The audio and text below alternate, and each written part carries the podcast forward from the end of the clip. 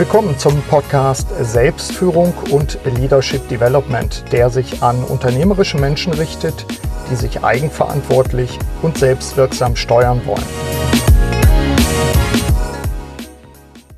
Hallo, mein Name ist Burkhard Benzmann. Als Coach und Berater begleite ich seit 30 Jahren unternehmerische Menschen. Ich treffe in dieser Podcast-Episode Wolf Görz.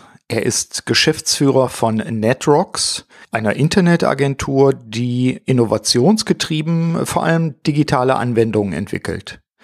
Ich bin vor Jahren auf ihn aufmerksam geworden, weil er ein Coworking-Projekt in meiner Heimatstadt gestartet hatte. Im vergangenen Jahr war er Podiumsgast bei einer von mir moderierten Veranstaltung zum Thema digitale Abhängigkeit. Unsere Themen sind unter anderem gedeihliche Bedingungen finden, Coworking Spaces und was wir aus diesen Konzepten lernen können, wieso in seinem eigenen Unternehmen auch eine gesunde Distanz zu digitalen Instrumenten herrscht, warum die Provinz als Unternehmensstandort sehr wohl sexy sein kann. Und warum Hochschulen in diesem Kontext entscheidend wichtig sind und letztlich auch, warum Familie das noch wichtigere Gut als Entrepreneurship ist. Ja, insofern erbauliches Hören bei meinem Interview mit Wolf Görz. Ja, liebe Hörerinnen und Hörer, ich bin heute bei Wolf Görz. Wolf, grüß dich erstmal. Ja, hallo. Wolf, erzähl uns ein bisschen was. Ich habe ja im Vorspann zu dieser Episode etwas zu deiner Tätigkeit gesagt, aber was sind eigentlich deine Arbeitsschwerpunkte derzeit? Ja, also Netrox beschäftigt sich selber mit der Entwicklung von Apps und Online-Anwendungen.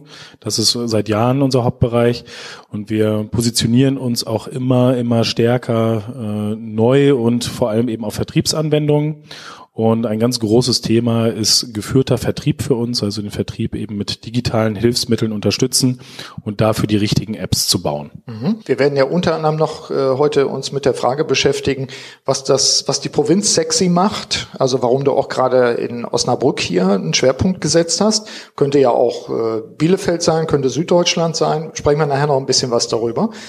Ich würde einsteigen mit ähm, einer Fragestellung, die mit dem diesjährigen Leadership Development Kongress zu tun hat, der, wie die Hörerinnen und Hörer wahrscheinlich auch schon mittlerweile wissen, im September immer stattfindet. In diesem Jahr geht es um das Verhältnis von Selbstführung und Teamerfolg. Und zu den förderlichen Rahmenbedingungen, das habe ich ja auch schon mehrfach unterstrichen, zählen auch geeignete Räume. Du hast, und so bin ich auch auf dich aufmerksam geworden, auch Erfahrung mit dem Thema Coworking Spaces. Also insofern mhm. würde ich mhm. einen kurzen Ausflug in die Vergangenheit machen mit dir. Wie findet man eigentlich das richtige Maß an individuellem Rückzug und auf der anderen Seite Co-Kreation? Vielleicht nochmal ganz kurz erklärt, was unterscheidet den Coworking Space zu einem normalen Arbeitsraum? Vor allem, dass man eben, wir haben selber sowieso Orte genannt, äh, dass man solche Orte schafft, wo sich eben die Mitarbeiter kreativ treffen können, wo die Mitarbeiter auch recht selbstbestimmt arbeiten und gemeinsam so Ideen und, und neue Visionen für die Arbeitswelt, für Digitalisierung etc. voranbringen können. Und ähm, vor allem in der Raumstruktur. Das ist, wird immer wieder genannt. Das ist, ist eine große Sache. Das heißt, äh, man gibt eben keine festen Arbeitsplätze oder nicht nur zumindest, mhm. sondern man gibt die Möglichkeit, in gemeinsamen sehr wohlfühlorientierten Orten dann eben zu arbeiten. Das müssen keine Großraumbüros per se sein, sondern es kann vielleicht auch eine Bibliothek sein, die damit angeschlossen ist oder ein schönes Café. Am besten kombiniert man dann eben für einen erfolgreichen Coworking Space alle diese Elemente. Mhm. Mir ist aufgefallen, dass äh, die, die Erfahrung, glaube ich, die in Coworking Spaces gemacht worden sind, auch, auch von dir und mit dir, durch dich.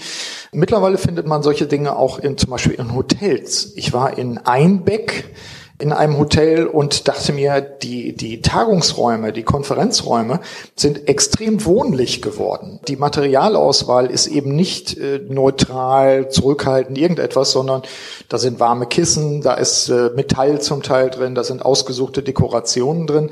Ist das auch schon eine Auswirkung von den Erfahrungen, die man in Coworking Spaces hatte, oder baue ich da gerade eine Brücke, die man gar nicht bauen kann? Doch, ich glaube schon. Also ich mache selber diese Erfahrung auch auf Reisen. In den kleinsten Regionen oder wenn ich öfter mal in Italien bin, ähm, überall findet man solche Orte. Ähm, einmal eben als separater Coworking Space, aber auch integriert in Hotels. Mhm. Ähm, und ich würde den, den Wechsel so empfinden, früher gab es den Schreibtisch im Hotelzimmer. Mittlerweile ist der so klein, dass man meistens noch nicht mal mehr seinen Schlüssel darauf ablegen kann.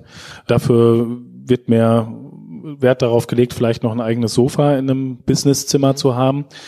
Aber gearbeitet wird eher in den, in den Lobbys und ähm, die Leute treffen sich da alle gemeinsam und man sieht sie an ihren eigenen Telefonen oder an ihrem iMac etc. dann eben sitzen und dort arbeiten und es gibt auch einige, die da eben mal nach Austausch Ausschau halten, vielleicht Leute mit ähnlichen Gedanken da dort ja. zu treffen und auch das in Hotels. Ja, du bist jetzt ja hier bei Netrox in deinen eigenen Räumlichkeiten, die du für die Agentur auch gemietet hast. Ich glaube, es sind Räume, die du jetzt zumindest seit einigen Jahren schon hast.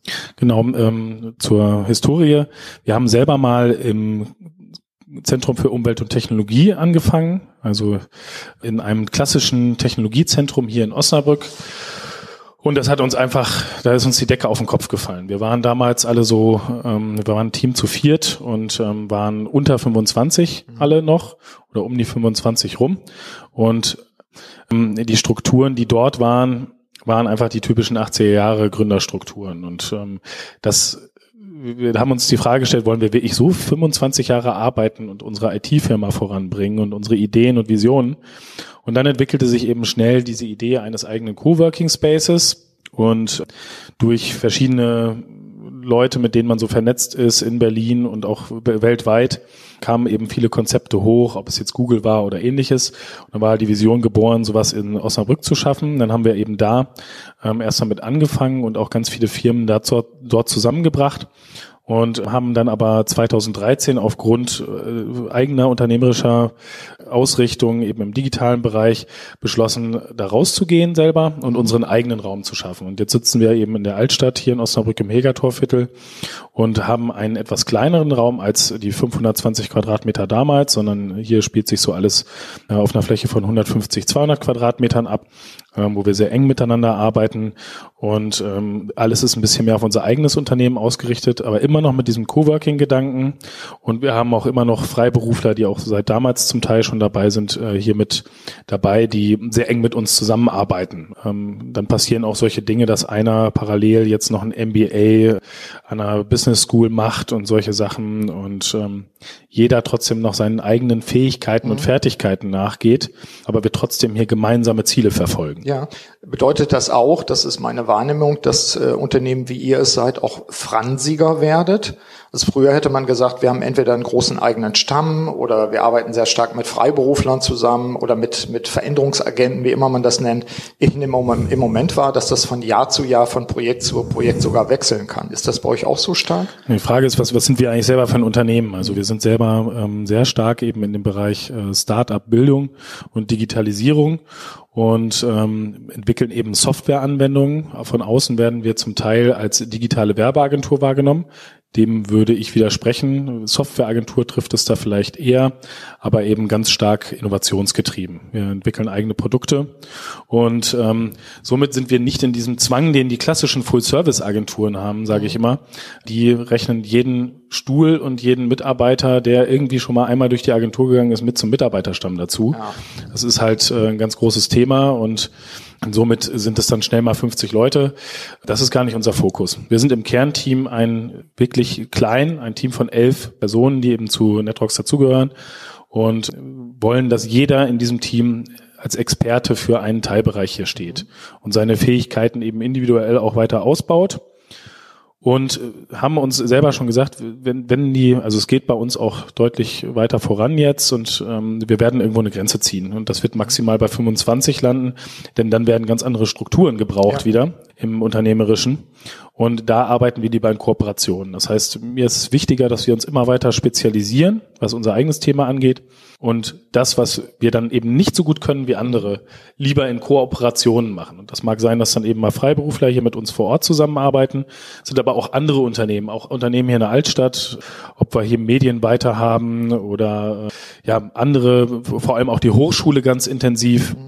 Wir arbeiten sehr, sehr vernetzt zusammen, auch mit Unternehmen aus Berlin, tauschen uns dann lieber regelmäßig aus, machen äh, Skype-Meetings oder ähnliches aber auch viel vor Ort und bleiben lieber unser kleines Kernteam mhm. und werden dann sozusagen fransiger, was unser Sammeln von Know-how angeht. Ja. Also zapfen andere Hubs, die intelligent sind und, und spezialisiert sind, äh, dann lieber mit ihrem Know-how an. Mhm. Und das Thema des, des äh, Podcasts ist ja immer Selbstführung und Leadership Development. Beim Thema Selbstführung, digitale Abhängigkeit als Stichwort nochmal. Wir hatten im letzten Jahr eine gemeinsame Veranstaltung zu diesem Thema digitale Abhängigkeit mir lag es gerade so ein bisschen auf der Zunge, naja, du produzierst natürlich auch Dinge, die möglicherweise die digitale Abhängigkeit bei denen, die die Apps benutzen, vielleicht sogar noch steigert. Das sage ich jetzt mit einem Grinsen, was die Hörerinnen und Hörer nicht sehen können. Was tust du selbst, um deine digitalen Instrumente zu beherrschen? Also ich sehe dich hier nicht die ganze Zeit texten und klickern und machen und tun, sondern das wirkt so, als ob du eine gewisse gesunde Distanz auch zu deinen eigenen Instrumenten hast. Ich würde sogar sagen, dass die Distanz bei den meisten Mitarbeitern, vor allem bei den Programmierern hier, bei den Kollegen, ähm, sogar deutlich gesünder ist als bei mir selber. Ich bin ja auch irgendwie unser Gesicht nach draußen und vielleicht dann ein bisschen mehr auch im Umgang mit Social Media etc. Aber ich habe es damals auf der Konferenz schon gesagt, es ist halt wichtig, dass es nicht völlig wahllos genutzt wird, so ein Instrument. Also ähm, dass nicht von allem Fotos gemacht werden, wovon keine Fotos gemacht werden müssen, sondern einzelne Momente dann vielleicht mal aufgefangen werden und man äh, sein Medium da eben selber sehr gezielt für das einsetzt, wofür man es auch braucht. Ich nehme mir aber auch selber meine Zeit und gucke mir morgens dann äh, meine Newsfeeds an von verschiedenen Magazinen und Tageszeitungen und bringe mich erstmal auf den neuesten Stand, aber ich versuche es eben nicht zwischendurch noch irgendwie mhm. die ganze Zeit zu machen. Ich bin auch froh darüber, dass mein eigener Tagesablauf aus viel Interaktion mit anderen Menschen besteht. Mhm. Das ist mir auch hier wichtig im Team, dass wir nicht so viel über irgendwelche Messenger hin und her texten, sondern im Zweifel bin ich dann eher derjenige, der den anderen dann auch wirklich auf die Nerven geht, ja. dass eine Person vor ihnen steht und einfach eine neue Idee hat und Fragen stellt. Ja, live sozusagen. Kleiner Sprung. Wir sind, das haben die Hörerinnen und Hörer jetzt schon gehört, wir sind äh, auch mit der Osnabrücker Region verbunden. Du bist von außerhalb hierher gekommen, hast dich hier sozusagen auch niedergelassen und ich habe es, glaube ich, an anderer Stelle schon mal gesagt, ich glaube, es war der Regisseur Achton Busch, der gesagt hat, ich bleibe so lange in Bayern, bis man das Bayern anmerkt. Wie ist es bei dir? Du bist dir zugezogen, du bist in eine Region gegangen, die jetzt, äh, ja, wir, wir sind nicht Berlin, wir sind nicht Hamburg, wir sind irgendwo, ich glaube, die noch drittgrößte Stadt Niedersachsens. Was macht es reizvoll, überhaupt hierher zu kommen oder waren es Zufälle, die dich hierher gebracht haben? Es waren keine Zufälle, es war recht geplant, kann man eigentlich sagen. Ich komme selber aus Schaumburg, einem ganz kleinen Landkreis, wenn nicht sogar mit der kleinste Landkreis in Deutschland, der äh, in der Nähe von Hannover liegt. Und Dort hat mich jeder damals mit Anfang 20 für völlig bescheuert gehalten, als ich sagte, man könnte doch hier eigentlich mal was im Bereich Digitalisierung machen. Es ist also ähm, da schon gut 13 Jahre her, dass ich das auch da hätte machen mhm. wollen. Aber ich habe gemerkt, da ist eben keine Dynamik da. Wir haben keine Hochschule, keine ja. Uni. Und es waren dann mehrere Regionen im Gespräch. Ähm, Hannover, Bielefeld, Berlin, Hamburg. Und irgendwie sind wir auch auf die Region Osnabrück gestoßen, weil wir gemerkt haben, dass es hier ein sehr, sehr gutes Ökosystem gibt, was von den echten Osnabrückern immer vergessen wird. Und das ist dieses Hochschulumfeld. Hochschule und Uni haben hier eine sehr, sehr große Rolle eingenommen, was, wenn man auch ein bisschen nachforscht, man mal selber rausbekommt. Hier gibt es einen Wandel, der von der Industrie in den 70er, 80er Jahren hin zum Know-how und Wissensstandort sich komplett gewandelt hat. Und das sollten die echten Osnabrücker eigentlich mal mehr wertschätzen. Mhm. Wir haben hier so intelligente Menschen und wir haben hier so gute Absolventen. Das ist ein, für uns ein Potenzial, das gerade im Informatikbereich eben fast unerschöpflich ist. Und wenn wir jetzt nach Berlin gegangen wären, dann ähm, wären wir im Wettbewerb mit Google, mit Amazon etc. Mhm. Hier können wir die Themen selber in die Universität und Hochschule reinbringen und machen hier auch tats tatsächlich gemeinsam Forschung und Lehre. Und man kann halt wirklich seine eigene Vision verfolgen. Hinzu kommt natürlich, ich komme aus einer ländlichen Region ich finde diesen Trubel wie Berlin, wie andere große Städte nicht förderlich für ein gesundes Arbeitsumfeld, auch für meine Kollegen nicht. Wenn die am Wochenende dann im Berghain in Berlin zwei Tage feiern gehen und montags dann ähm, produktiv wieder bei der Arbeit sein sollen, das kann ich mir beim besten Willen nicht vorstellen, dass das funktioniert. Und vor allem, wenn sie das dann erstmal fünf bis zehn Jahre gemacht haben, dann wird es sie irgendwann völlig überrollen und dann werden sie vielleicht in ihre eigene Heimat zurückgehen wollen, weil doch vielleicht Kinder, Familie ja. irgendwann einen höheren Stellenwert gewinnen. Alles das kann man hier in Osnabrück gut verbinden. Wir haben, ich habe mal gelesen, wir haben sogar die höchste Clubdichte Deutschlands hier. Mhm. Das bei einer Stadt mit knapp über 160.000 Einwohnern.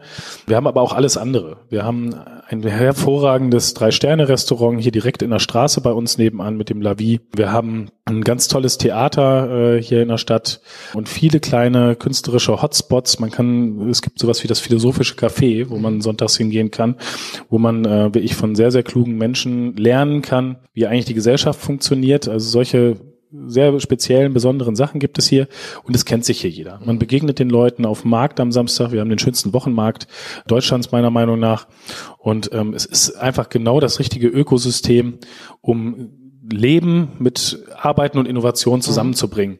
Es wird ja nicht umsonst gesagt, dass Innovation eben nicht beim Sitzen am Computer und Arbeitsplatz passiert, sondern unter der Dusche, beim Spaziergang etc.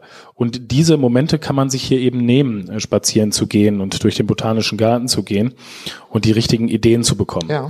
Ähm, und ich bin froh, dass das viele Unternehmen eben nicht wahrgenommen haben, mhm. dass das hier eigentlich ein so guter Standort ist und dass man den viel besser vermarkten könnte eigentlich. Ja, das heißt, wir müssten nochmal nachverhandeln und überlegen, ob wir das gerade zweitverwerten könnten im Sinne von Marketing auch für die Stadt Osnabrück, weil das ja doch von Herzen gerade kam. Du bist ein Unternehmer, der hier ganz bewusst sich angesiedelt hat und die als geborener Osnabrücker freut mich dann immer, wenn ich die Vorzüge dann auch wirklich mal gespiegelt bekomme, denn es ist, glaube ich, tatsächlich so, viele nehmen das nicht wahr oder sind sich dessen nicht bewusst. Ich würde den Bogen insofern etwas weiter ähm, schlagen und sagen, es gibt ja wahrscheinlich doch verhältnismäßig viele Regionen wie Osnabrück, wenn man gesamte, die gesamte Bundesrepublik betrachtet. Haben die Regionen in der Vergangenheit, und ich habe bei dir ja auch durchaus die Kritik auch rausgehört, haben die Regionen in der Vergangenheit diese Vorzüge, die sie selber haben, also Oberzentren, mittelgroße Großstädte, haben die diese Vorzüge nicht erkannt, beziehungsweise im Vergleich zu Berlin beispielsweise oder auch München oder Hamburg ihre eigenen äh, Entwicklungsmöglichkeiten verpennt? Also ich würde sagen, Osnabrück hatte schon eine Menge Unternehmer und unternehmerisch veranlagte Personen, die hier wirklich tolle Ideen mit reingebracht haben. Ich bin jetzt selber seit acht Jahren tatsächlich schon hier, seit 2009 und ähm, habe schon viele tolle Konzepte gesehen und diese Personen sind hier alle abgeblitzt. Ich auch äh, zum Teil mit dem Thema Coworking ähm, am Anfang. Es ist halt nicht richtig wahrgenommen worden. Auf einmal ist es in aller Munde mhm. und ähm, es wird immer nur auf Hannover geguckt, wenn es um Land geht. Es wird geguckt nach Berlin und äh, darüber hinaus. Und wenn, dann muss es so gemacht werden wie in Hannover oder wie in Berlin. Es kann aber, es gibt keinen eigenen Raum, mal überhaupt die eigenen Stärken herauszuarbeiten. Und davon gibt es genug. Man muss sie nur ganz bewusst mal wahrnehmen. Vielleicht fällt das den Osnabrückern auch schwerer als denen, die hierher gekommen sind mhm. und die Vorteile dieser Region erkennen. Aber diese enge Vernetzung des Mittelstands, ähm, hier gab es ja mal genau diese Feststellung, viertstärkste Mittelstandsregion mhm. Deutschlands, das muss man doch mal selber erkennen. Wir haben hier so tolle Unternehmer, die sich auch abends treffen und miteinander diskutieren.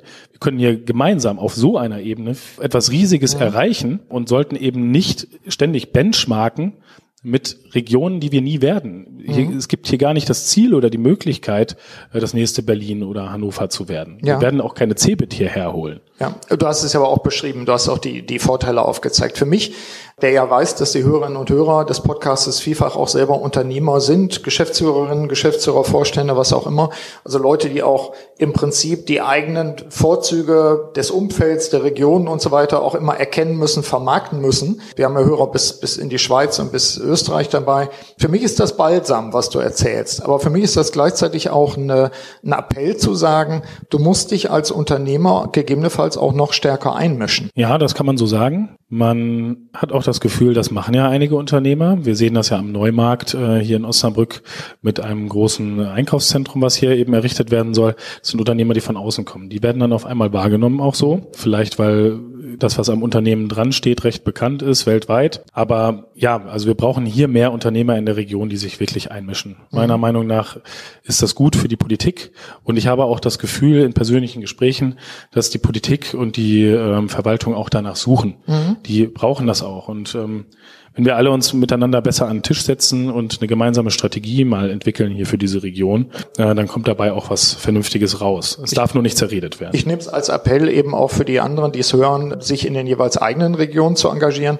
Im Moment treibt dich etwas besonders um. Gibt es Initiativen, die du gerade besonders antreibst, neben deiner, ich sag mal, normalen Tätigkeit ja auch als Agenturchef? Ja, also ich habe mich in, nach dem Coworking Space, den ich 2011 gegründet habe, ähm, erstmal wieder ein bisschen mehr dann danach ähm, auf das eigene Unternehmen zurückgezogen und ähm, in ehrenamtlicher Tätigkeit noch was bei den Wirtschaftsjunioren und äh, beim Bundesverband Deutsche Startups gemacht und bin dort Regionalleiter Niedersachsen auch und die Themen sind eigentlich immer gleich geblieben. Für mir ist es ganz wichtig, dass wir eine Digitalisierungsstrategie eben hinbekommen in den ganzen Mittelstandsunternehmen. Da sind hier viele Ideen, die brüten Instituten, aber wir sprechen ja eben auch mit ganz vielen anderen Unternehmen, die, die richtige Ansätze haben. Und das soll eigentlich hier auch in der Region mehr verankert werden. Das heißt, dass wir eine Art Vernetzungszentrum bekommen. Das ist nach wie vor die große Vision, die das Thema Start-up-Förderung, Digitalisierung im Mittelstand in den Unternehmen und Entrepreneurship gut zusammenbringen. Und wir haben dieses Potenzial hier eben am Standort, vor allem mit den, mit der Hochschule und Uni. Und das müssen wir einfach nur schöpfen. Stichwort Fokusregion, du hattest das erwähnt. Ich glaube, das ist auch eine Bezeichnung, die irgendwie EU-mäßig für Förderungsgelder oder ähnliche steht. Bring mich nochmal in die Spur. Genau, also die, vielleicht mag es der ein oder andere noch nicht äh, wahrhaben, aber die Welt wächst eben zusammen und somit müssen wir alle unsere Alleinstellungsmerkmale herausarbeiten in den einzelnen Regionen. Das ist ganz wichtig und das ist auch eine Vorgabe, der EU und somit natürlich auch von Bund und Ländern. Und diese Stärken müssen wir hier dann eben auch erkennen und dann eben mal heben. Und das darf nicht erst übermorgen passieren, mhm. sondern das muss eigentlich gestern schon passiert sein. Heißt Fokusregion, es gibt von der EU betrieben sozusagen die Aufforderung,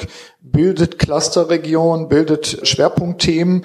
Und wenn ich jetzt das Pech habe, dass ich ein Schwerpunktthema habe, was ganz exotisch ist und ich bin jetzt in, in Leer in Ostfriesland, werde ich vielleicht sogar gezwungen, wenn ich Fördergelder haben will und so weiter, meinen Standort zu wechseln und nach Süddeutschland zu gehen oder so etwas. Genau, vielleicht wäre das ja die T-Region Deutschlands mhm. oder so. Mhm. Ähm, aber wir haben heute Morgen auch gerade in einer süddeutschen Artikel über eine neue Fokusregion in äh, München gehört. Und ähm, sowas müssen wir eben auch selber hier schaffen. Mhm. Und auch wieder ein Appell, sich zu engagieren in der eigenen Region und es nicht einfach irgendwelchen Planern zu überlassen, sondern zu sagen, wo sind hier Kompetenzen, wo sind Schwerpunkte, wo sind Unternehmen, die auch bestimmte Stärken, Kernkompetenzen haben und sich da stärker zu vernetzen, um zu sagen, wenn wir etwas anziehen wollen, Gelder, Kunden, Mitarbeiter und so weiter, dann müssen wir diese Vernetzung nach außen auch deutlich machen. Genau. Das kann man auch ganz zum Selbstzweck machen, denn äh, die Unternehmen brauchen Strategien. Ähm, ich war vor zwei Wochen, vor drei Wochen auf verschiedenen Kongressen unterwegs in Berlin, überall, wo es immer wieder um das Thema Digitalisierung in Unternehmen geht und um das Thema Kannibalisierung des eigenen Kerngeschäfts. Mhm. Da war zum Beispiel dann Max Fiesmann da, der ähm, selber das Digi Thema Digitalisierung in dem Bereich Bereich Boiler und Handwerk ja. äh, dann eben reingebracht hat und der seine eigene Stelle sogar nach zwei Jahren kannibalisieren möchte, um einfach zu zeigen, es muss da immer wieder neue Methoden geben. Das heißt, da gibt es dann auf der höchsten Geschäftsleitungsebene mhm. einen Digitalmanager. Mhm. Und ähm, das wird meiner Meinung nach auch gebraucht, gar nicht unbedingt nur auf Digitalisierung bezogen, aber wir müssen eben aufpassen, dass uns dann wirklich nicht irgendwelche serviceorientierten Startups aus Amerika unsere ganzen Alleinstellungsmerkmale weggreifen. Mhm. Und ähm, es gibt gute Ansätze hier in der Region, wie die zum Beispiel Glas hier tätigt, Landmaschinentechnik, mhm. die sich dann selber eben einen Accelerator und äh, Company Builder aufbauen, der sich dann damit nur beschäftigt, sich zu überlegen, was denn das nächste große Ding sein könnte, mhm. was Glas das Geschäft kaputt macht. Das ist genau der richtige Ansatz. Man züchtet sich dann die Konkurrenz im eigenen Unternehmen ran und weiß dann besser, was auf einen zukommen kann und kann möglicherweise sogar noch ein eigenes Geschäftsmodell daraus machen. Ja. Und wichtig ist eben, dass das jedes Unternehmen tut. Mhm. Jeder Größe. Aber das die ist Kleinen müssen es sowieso tun, ja. aber auch eben der, der starke Mittelstand, für, von dem alles vom Himmel gefallen ist vorher. Mhm. Produktion ist manchmal eben nicht mehr das wichtige Gut, sondern es wird mehr das Plattformgeschäft, mhm. das Onlinehandelgeschäft und dann ist man irgendwann quasi nur noch der billige Zulieferer, mhm. wenn man keine eigene Strategie da hat. Und dann entscheidet die Plattform, wie viel denn zugeliefert wird ja. und wo es produziert wird. Da, damit sind wir schon bei einer weiteren Frage, die ich auf dem Zettel hatte, nämlich welche Trends und Entwicklungen gibt es? Was siehst du unter dem großen Oberthema Digitalisierung, aber was kommt insbesondere auch auf die Mittelständler, nicht nur bei uns in dieser Region, sondern auch in den anderen Regionen der Republik, was kommt auf uns zu oder wo sind wir schon drin? Also ich meine, es gibt ja Ketzer, die sagen, ihr habt es nicht bemerkt. Wir, wir, sind nicht nur schon drin, sondern es sind schon Entscheidungen gefallen, es sind Innovationen am Laufen und ihr seid abgekoppelt. Als ich gerade vor zwei Wochen auf dem Kongress war, also ich habe ähm, im Bundestag mal dazu was gesagt. Da ging es darum, ja, selbstfahrende Autos, das kann man ja hier nicht machen. Deutschland, die gesetzlichen Rahmenbedingungen. Bin sehr froh darüber, dass das jetzt äh, zwei Jahre später auf einmal äh, ganz anders funktioniert. Peter Altmaier sagte dann was dazu. Und zwar gibt es jetzt eine ich glaube, zwei Testregionen in Deutschland, wo selbstfahrende Fahrzeuge eben dann wirklich ausprobiert werden. Und da müssen wir einfach schneller werden, weil wir haben die Schlüsseltechnologien alle hier vor Ort und, ja. und dieses selbstständige Denken eines, eines deutschen Ingenieurs und Unternehmers etc., also einfach unglaublich über Generationen aufgebautes Know-how hier. Mhm. Und das müssen wir eben heben und dafür müssen wir die richtigen Rahmenbedingungen haben. Und das ist eben sowas wie selbstfahrende Fahrzeuge. Man hört immer das Schlagwort Big Data. Mhm. Das sind Software as a Service Lösungen. Also mhm. es geht mehr um einen, um eine Ebene, eine Schicht von Services, digitalisierten Services, die sich um jedes haptische Gut, was verkauft wird, dann auch noch ansiedeln.